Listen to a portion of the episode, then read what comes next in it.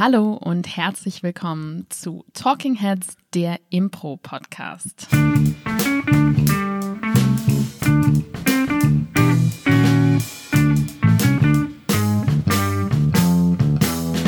An meiner Seite der fantastische Impro-Spieler Paul Ziemer. Und diese Stimme gehört wie immer Claudia Behlendorf. Es macht mich wahnsinnig, wenn du der Impro-Podcast in der nicht deklinierten Version sagst in der Anmoderation. Es tut mir sehr leid. Das ist in Ordnung. Ich weiß, dass du mit deiner herausragenden Eloquenz und absolut treffsicheren Grammatik da sehr drunter leiden musst. Ja, du brauchst es jetzt nicht ins Lächerliche ziehen. Worum geht's heute? Heute geht's um Festivals in der deklinierten Form. Festivals. Southside, Hurricane, Rock am Ring. Improvisationstheaterfestivals. ähm, ganz besonders für die, die äh, noch nie oder noch nicht so häufig auf Festivals waren. Also wir sprechen ganz allgemein über Festivals, nicht äh, unser Mainzer Impro-Festival. Ja, seit wann gibt's Impro-Festivals eigentlich? Ich glaube, so das erste in Deutschland war damals das Würzburger Impro-Festival. Oder war es das Berliner Impro-Festival? Man hätte sich jetzt informieren können vor diesem Podcast, ne? Ich glaube, beide kamen so. Geschichtsexperte Paul Ziemer. Ja. Faktensicher, kompetent, korrekt. Auf jeden Fall, äh, eines der ersten war auf jeden Fall das Impro-Festival in Würzburg. Ich meine, es wäre das erste gewesen. Äh, damals von Nadine Antler ins Leben gerufen, einer fantastischen Impro-Spielerin aus inzwischen der Nähe von Kassel, soweit ich weiß, wohnt sie. Ähm, ursprünglich Würzburg, dann Hamburg. Diese Impro-Spieler immer überall. Ähm, und die hat, glaube ich, vor 18 Jahren oder beziehungsweise jetzt 19 Jahren, also 2001, das erste Impro-Festival in Würzburg äh, gestartet. Ich glaube, die Frage ist, ob man, wie man das definiert. Ja. Also das erste nationale Festival war auf jeden Fall noch früher. Ja. Ähm, weil die Gorillas haben in Berlin auf jeden Fall auch was gemacht und es gab auch in München, es, es gab ja Theatersport. Äh, Meisterschaften sozusagen, die man ja letztendlich auch als Festival bezeichnen könnte. Ja, die Frage ist, wovon sprechen wir, wenn wir von einem Impro-Festival sprechen, so in der heutigen Bedeutung? Mhm. Weil es gibt ja auch zig verschiedene Varianten. Ja, also ist zum Beispiel ein Marathon ein Festival? Ja, Ja? nein. Nein. Ich meine, ja, gute Frage. Ich möchte sie mit Nein Ja, beantworten. Ein Marathon, äh, also quasi zwölf Stunden Impro am Stück letztendlich, von verschiedensten Ensembles auch zusammengetragen. Ja, nee, ich glaube, es würde ich tatsächlich einfach nur als Marathon bezeichnen. Äh, Amsterdam macht das zum Beispiel häufig, wo sie auch Ensembles einladen und so, ähm, die dann wirklich 24 Stunden durchspielen, aber ich würde das nicht als Festival bezeichnen, weil es eben 24 Stunden ist und nur Shows. Ja. Wie ist es mit eintägigen Veranstaltungen? Dann sind, also, es macht so ein bisschen grauzonenmäßig, aber ich würde sagen, für mich ist ein Festival, ein Impro-Festival dann ein Festival, wenn gleichzeitig Shows und Workshops angeboten werden. Aha. Ja. Und ähm, das nicht nur von für eine, ein Ensemble ist, sondern wenn da Leute auch teilnehmen können und sich anmelden können für, zumindest für die Workshops. Das heißt, du nimmst Festivals, die nur aus Shows bestehen, wirklich raus aus dem Festivalbegriff. Hm, würde ich was ja tatsächlich machen. im Theaterbereich das klassische Festival ist. Ja. Also klassischerweise ha haben, also die Theaterfestivals haben ja keine Workshops. Ja. Für mich ist das kein klassisches Impro-Festival. Also für mich ist, sind die Workshops schon wichtig für so ein Mhm. Impro-Festival, um als Impro-Festival definiert zu werden. Mhm. Weil zum Beispiel sowas wie äh, der Goldene Föhn, die haben alle zwei Jahre nur Workshops. Und es gibt einige Festivals, die auch abwechseln, also zwischen Shows und Workshops und nur Shows. Das heißt, die verlieren dann in den Ziemerschen Augen immer ihren Festivalstatus. Ja, ich habe gerade nochmal drüber nachgedacht. Ich glaube, für mich ist der Name ausschlaggebend. Wenn du dich jetzt Mainzer Impro-Festival nennst, dann akzeptiere ich dich als Impro-Festival. Wenn du dich aber Goldener Föhn nennst, bist du für mich kein Impro-Festival. Genauso wie wenn du dich Impro-Marathon nennst, bist du kein Impro-Festival. Aber wenn du dich Würzburger Impro-Festival nennst, bist du für mich ein Impro-Festival. Das ist, glaube ich, wirklich für mich Wenn einfach ich mich Name. jetzt Claudias Impro-Festival nenne, bin Ja. ich dann für dich ein Festival? Ja, also ich, habe ja immer noch, also es ist ja noch keine Qualitätsbeurteilung bei der äh, Annahme, dass du ein Festival bist dabei grundsätzlich. Mhm. Ich glaube, du möchtest gerade zurückrudern von deiner ursprünglichen Aussage und versuchst es hinter einer neuen Theorie zu verstecken. Nee, ich glaube wirklich, für mich ist bisher immer nur der Name ausschlaggebend gewesen. Ist mir gerade eingefallen, aufgefallen, als du über der Goldene Föhn gesprochen hast und ich gedacht habe, ich habe den Goldenen Föhn nie als Impro-Festival wahrgenommen. Auch nicht, wenn die Workshops geben. Und das liegt am Namen. Ich bin ein einfacher Mann. Das heißt, das Firlefanz oder das Fliegende Funken ist kein Festival, weil da kommt nicht Festival vor. Ja, die haben das im Untertitel. Achso, der Untertitel, diese Theorie wird immer wagemutiger. Außerdem heißt es das Fliegende Funken Festival. Und das nee, Firlefanz Festival. Ein, nee, ich glaube, das heißt einfach nur Fliegende Funken. Nein, das heißt bestimmt auch irgendwo Festival. Das Spunk in Zürich heißt auf jeden Fall Spunk oder auch Spunk. Aber es heißt Züricher Impro Festival. Bist du sicher? Spunk, das Züricher Impro Festival. Ich glaube, du hängst jetzt einfach nur an alle Namen, die dir einfallen, ein Bindestrich, das Impro Festival. Naja, also was wir auf jeden Fall schon mitkriegen, ist bei den ganzen Sachen, die wir hier nennen, Impro Festivals gibt es wie Sand am Meer. Ja. Und das sind nämlich sehr viele. Ja, ich bin übrigens nach wie vor nicht überzeugt von einer Definition und möchte hier noch anmerken, dass meiner Meinung nach Impro-Festivals auch dann Festivals sind, wenn sie nur aus Shows bestehen, solange es ähm, über einen gewissen Zeitraum geht und eine Mehrzahl von Beteiligten äh, vor Ort ist. Also nicht nur das ausrichtende Ensemble, sondern auch noch verschiedene Gäste. Ja, es gibt natürlich auch zig verschiedene Arten, ähm, Impro-Festivals anders aufzuziehen. Es gibt lokale Impro-Festivals, die sagen so, wir machen das nur für eine Stadt. Es gibt Impro-Festivals, die ähm, das nur für gewisse Ensembles machen. Es gibt Impro-Festivals, die sind national, das heißt, die haben jetzt in Deutschland nur ein deutsches Workshop und ein deutsches Showangebot und dann gibt es viele Festivals, die sind international. Das heißt, die haben internationale Workshop-Leiter, internationale Shows, wo du auch Improvisationstheater erlebst, was du sonst äh, einfach in Deutschland nicht erleben kannst, zum mhm. Beispiel. Ja. Ähm, was ist denn so für dich als Festivalbesucherin sodass ausschlaggebende, der ausschlaggebende Punkt auf ein Festival zu gehen? Warum würdest du jetzt auf ein Festival gehen? Du meinst jetzt tatsächlich als Besucherin, ohne dass ich dort selber ja. eine Show spiele oder selber einen Workshop gebe? Ja. Oder was war früher deine, mhm. als du es noch nicht hauptberuflich gemacht hast? Also es gibt eine Antwort, die Sinn ergeben würde. Das wäre die Antwort, dass ähm, wenn da interessante Shows sind und ich weiß, es kommen Leute, die ähm, man sonst nicht so häufig sieht, also mhm. das heißt, die ich nicht hier in Mainz so andauernd sehen würde und Workshop-Leiter mit Workshop-Themen, die ich sehr interessant finde. Und was ist die nicht so sinnige Antwort? Wenn ich zurückdenke, warum ich auf Impro-Festivals gegangen bin, dann ist es ein, weil alle hingegangen sind und mhm. weil ich sonst Angst hatte, etwas zu verpassen, gerade auch so im sozialen Impro-Kontext. Ich finde tatsächlich, die macht deutlich mehr Sinn als die erste Antwort, weil ich glaube, das ist auch das Ding von Impro-Festivals im Kern. Ähm, natürlich ist es total cool, du bekommst, also beide, ich glaube, beides zusammen ergibt die eigentliche Antwort, warum auch Leute auf Impro-Festivals gehen.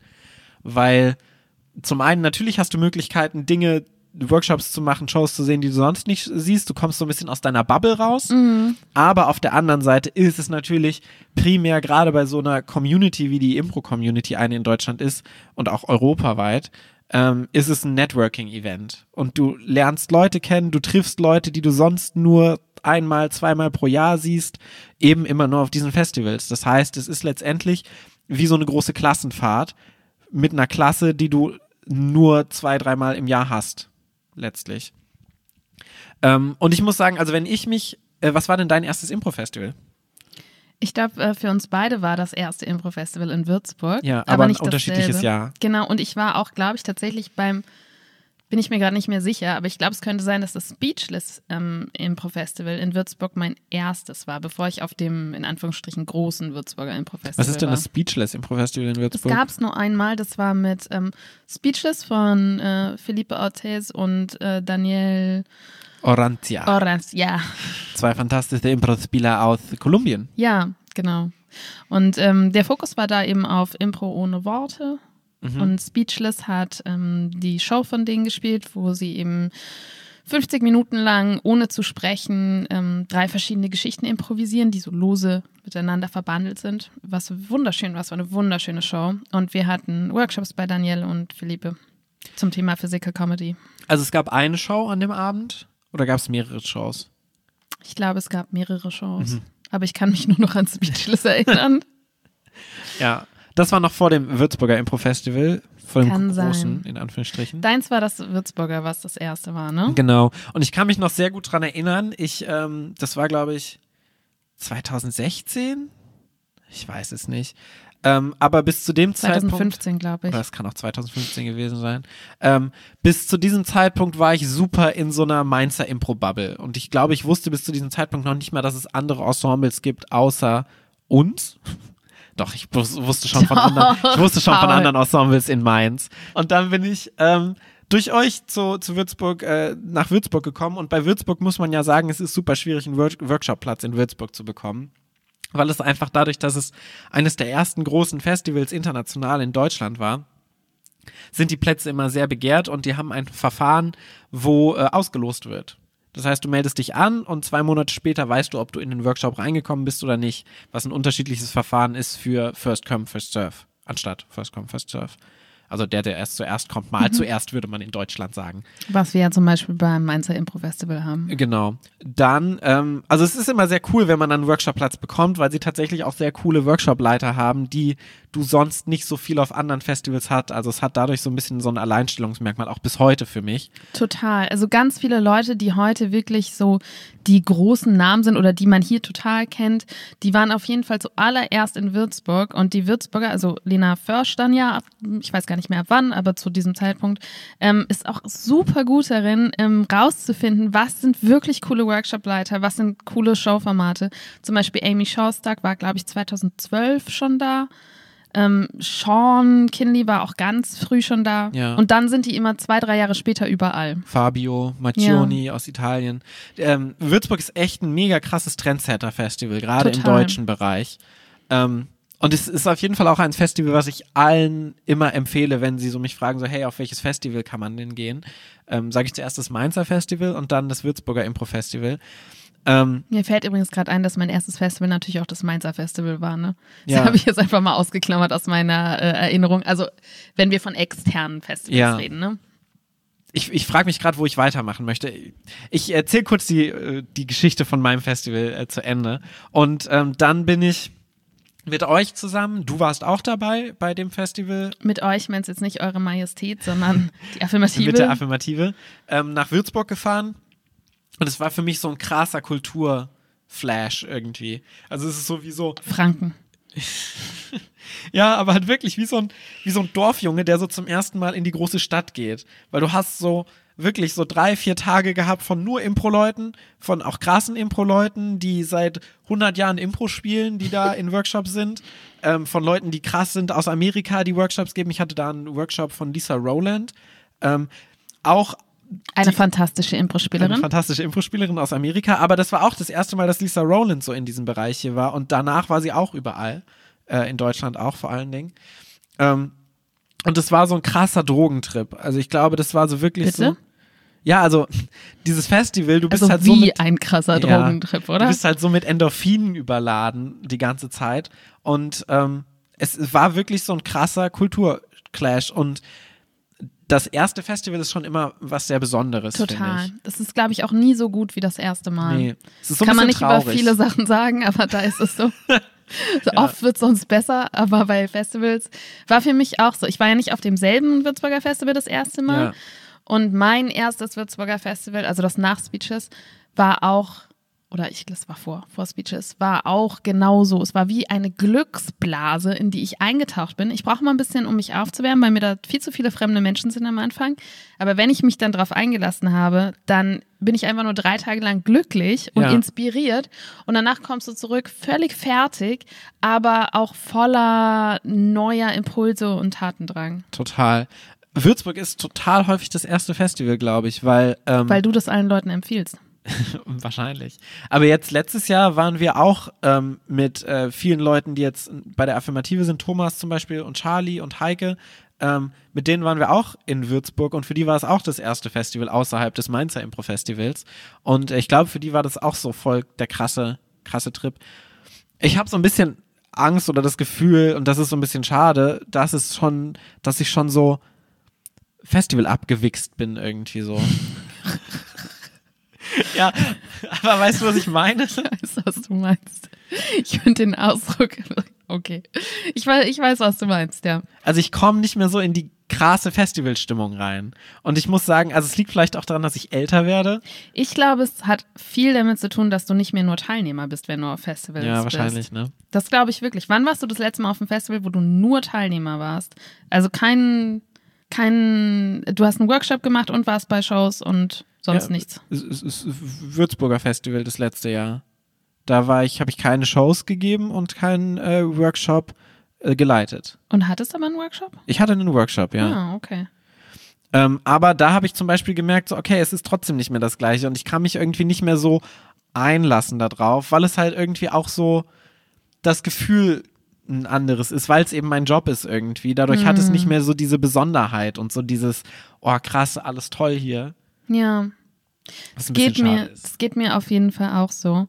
Ähm, und ich glaube, wir waren auch ein bisschen zu viel auf Festivals, weil Ja. nach ähm, Finnland auf jeden Fall hatte ich ein äh, bisschen Festival so ein Festival-Burnout. Ja. Das war wirklich so. Das ging mir auch so. Und ich, man muss auch sagen, es gibt ja verschiedene Längen von Impro-Festivals. So die Mhm. klassische äh, Impro-Festival-Länge ist so ein Wochenende.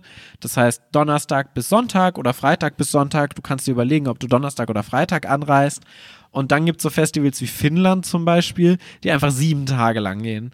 Was schon auch Sinn macht für Finnland zum Beispiel, weil die Leute müssen halt krass lang anreisen und so. Und äh, für die fühlt es sich dann, glaube ich, besser an, für eine Woche anzureisen, als für zwei Tage. Warum müssen die jetzt nach Finnland länger anreisen als nach Deutschland? Naja, weil Finnland einfach so sehr groß ist.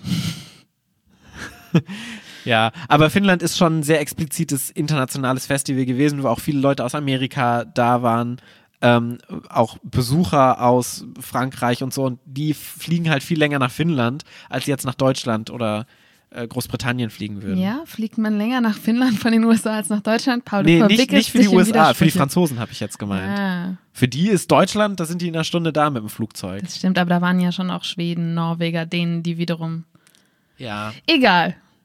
Finnland fühlt sich einfach sehr abgelegen an, weil da gibt's viele Wälder, Mücken und Seen. Und Ja. in der Mitte ist dieses Impro-Festival. Also insofern, ich verstehe schon, was. Und das war ja auch in Tampere. Das kennt keiner Tampere. außerhalb. Das kennt halt keiner.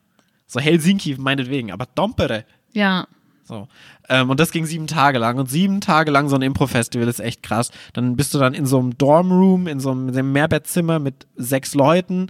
Und es war aber auch, das war auch so während der Mitsommerzeit. Das heißt, es wurde auch nie dunkel. Und wir sind dann, ich bin dann auch nicht müde geworden. Wir sind dann, glaube ich, so um drei aus dem Irish Pub rausgegangen. Es war hell. Wir sind ins Bett gegangen und am nächsten Morgen um zehn haben die Workshops wieder gestartet. Ja. Generell, glaube ich, ist, ähm, wer etwas oder nicht wäre, sondern ich habe das für mich gelernt, dass ich äh, das Programm ausdünnen muss. Ja. Weil in Finnland hatten wir tatsächlich jeden Tag Workshops und haben dann noch Shows gespielt. Wir haben, glaube ich, drei Shows gespielt oder so. Ich habe, glaube ich, vier gespielt. Ja, und es Hast war du nicht auch, vier gespielt? Ja, kann sein. Es verschwimmt alles. Aus dem Mehrbettzimmer, äh, schlechten vegetarischem Essen und einfach nur viel zu vielen Menschen. Aber gutes Leitungswasser hatten sie da. Hervorragendes Das hat Leitungswasser. wirklich sehr gut geschmeckt. Das war das beste, beste Leitungswasser, was ich jemals getrunken habe. Jedenfalls gibt es, und das ist natürlich bei jedem anders, aber ich habe auf jeden Fall eine Grenze von Menschen, die ich konstant um mich rum haben kann und die ist sehr schnell erreicht.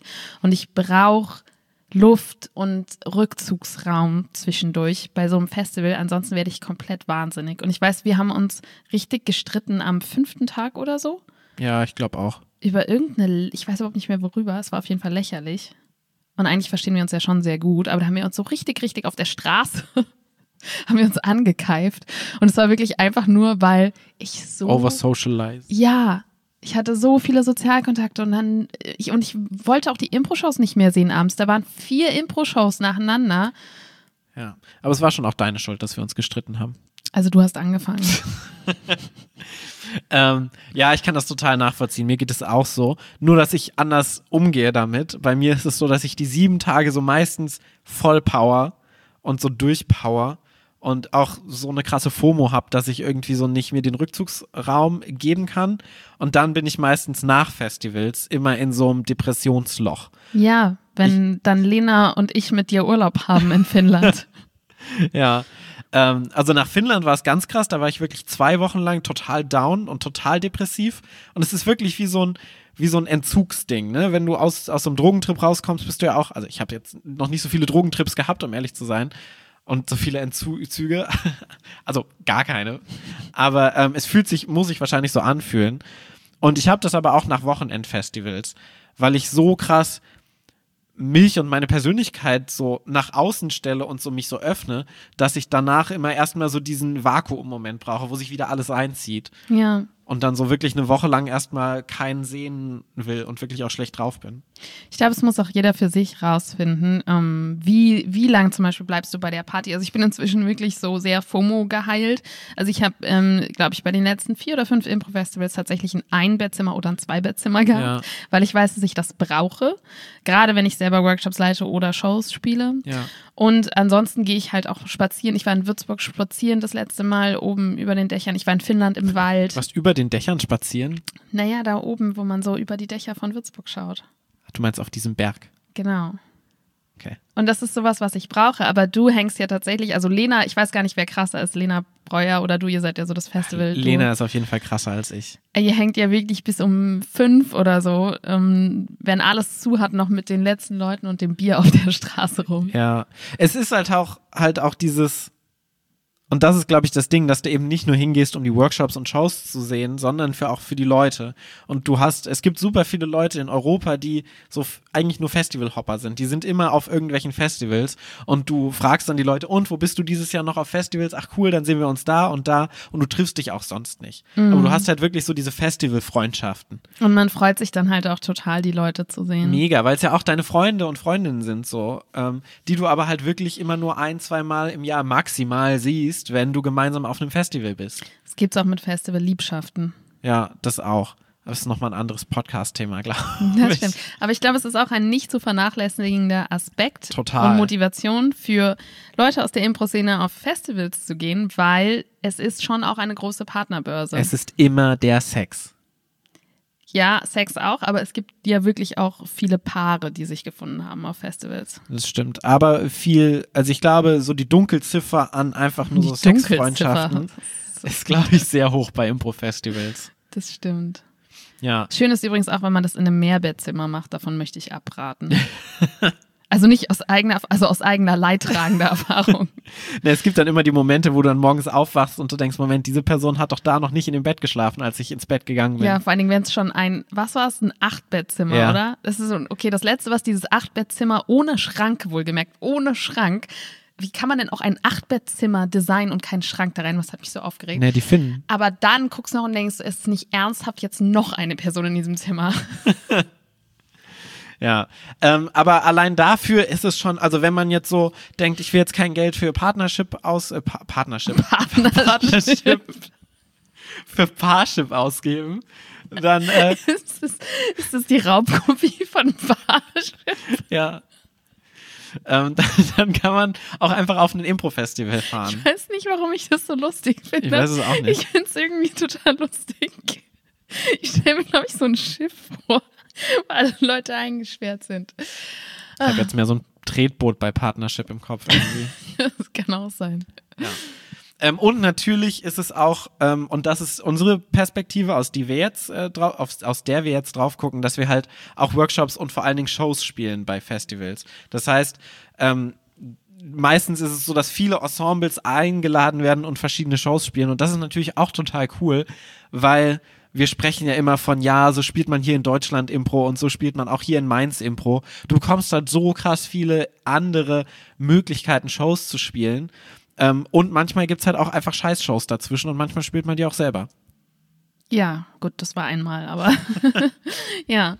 Und zum Beispiel in Finnland, weil wir jetzt auch sehr viel ähm, Sachen gesagt haben, die sich eher so ein bisschen anstrengend anhören Ja. über das FIF, ähm, war auf jeden Fall die beste Show des Jahres, die ich dort gesehen habe, von La Cap Haute. Das Ja. war ein improvisierter Western ohne Sprache. Es war nicht von La Cap Haute, es war von den Froltons. Genau. Was nochmal eine Das stimmt. Side, äh, Aber Troop ist. 80 Prozent La Cap Haute. Das stimmt. Ah, das war eine richtig gute Show. Sie war so fantastisch. Also ich muss sagen, so, ich glaube, bei den Shows, bei den Top drei Shows, die ich gesehen habe, waren eigentlich alle drei bei Impro-Festivals.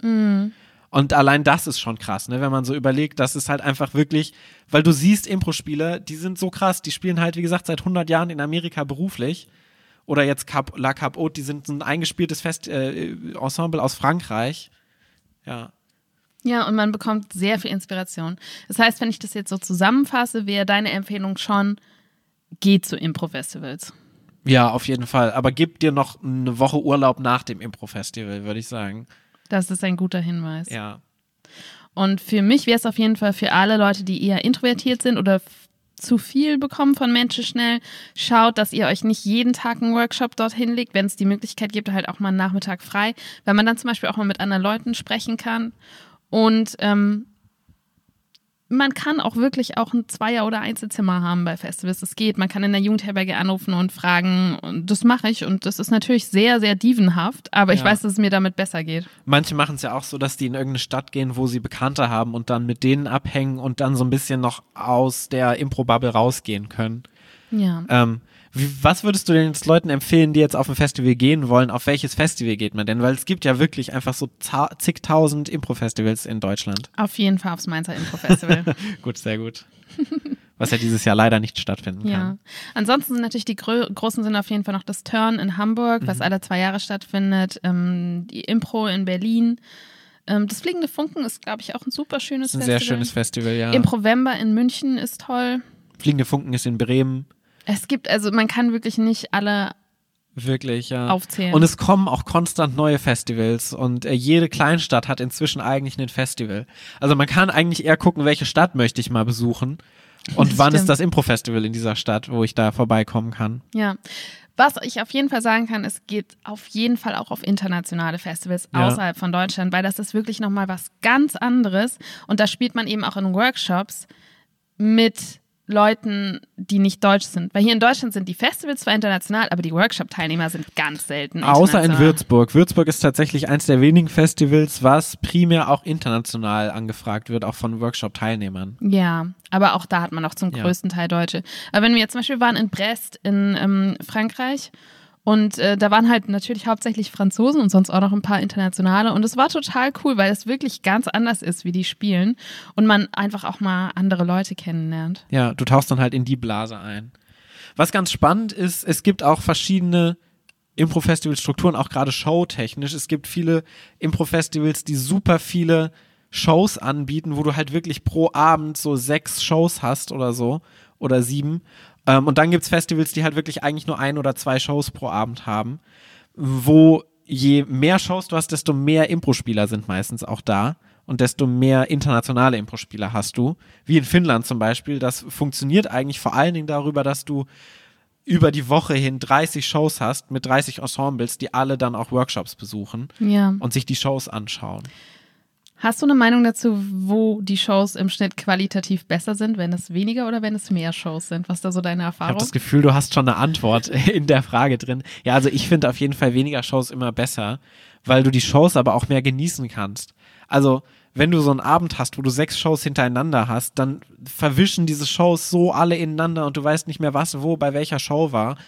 Ähm, du, das ist dann natürlich ein Commitment und manchmal hast du auch hast du auch Pech und du siehst eine Show, die scheiße ist, aber je weniger Shows du siehst, desto eher kannst du dich drauf einlassen, Ja. finde ich. Und es gibt zum Beispiel, äh, und da ist auch Würzburg wieder ein schönes Beispiel, weil du kannst auch maximal fünf Shows über das Wochenende sehen.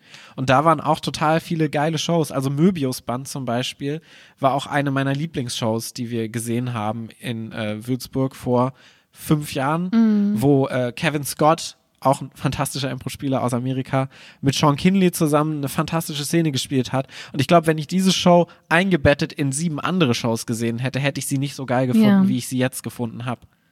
Wird dann gelöst durch äh, parallele Shows. Ja. Improvember macht das auch so. Wir machen das auch so bei Mainz Impro Festival, sodass du halt zwei oder maximal drei Shows an einem Abend hast. Genau. Also insgesamt auf jeden Fall eine Empfehlung, unbedingt machen. Und ganz ehrlich, natürlich nicht nur im, beim Mainzer Impro Festival. Und die Mainzer sollten eben auf jeden Fall auch mal woanders hinreisen. Gerne auch ins Ausland. In Straßburg ist auch ein tolles Impro In Festival. Hannover gibt es auch ein schönes Impro-Festival, die Impronova. Ja. Also es gibt wirklich überall Impro-Festivals. Und ähm, äh, das Thema ist auch noch so überhaupt nicht ausgereizt. Ne? Also man kann so über Impro-Festivals noch so viel mehr sprechen, was wir auf jeden Fall in der Zukunft noch tun werden. Klar, auch aus ähm, unseren verschiedenen Rollen, denn wir sind natürlich auch Festivalorganisatoren und Ja. Produzenten. Wir sind, ähm, wir spielen Shows und wir geben auch Workshops. Das heißt, wir haben natürlich auch viele verschiedene Perspektiven. Aber das war jetzt einfach mal aus ganz einfacher Teilnehmersicht. Ja, Vielen Dank, Paul. vielen Dank, Claudia. Ich traue mich gar nicht zu fragen. Hast du einen Impro-Moment? Der Impro-Moment der Woche.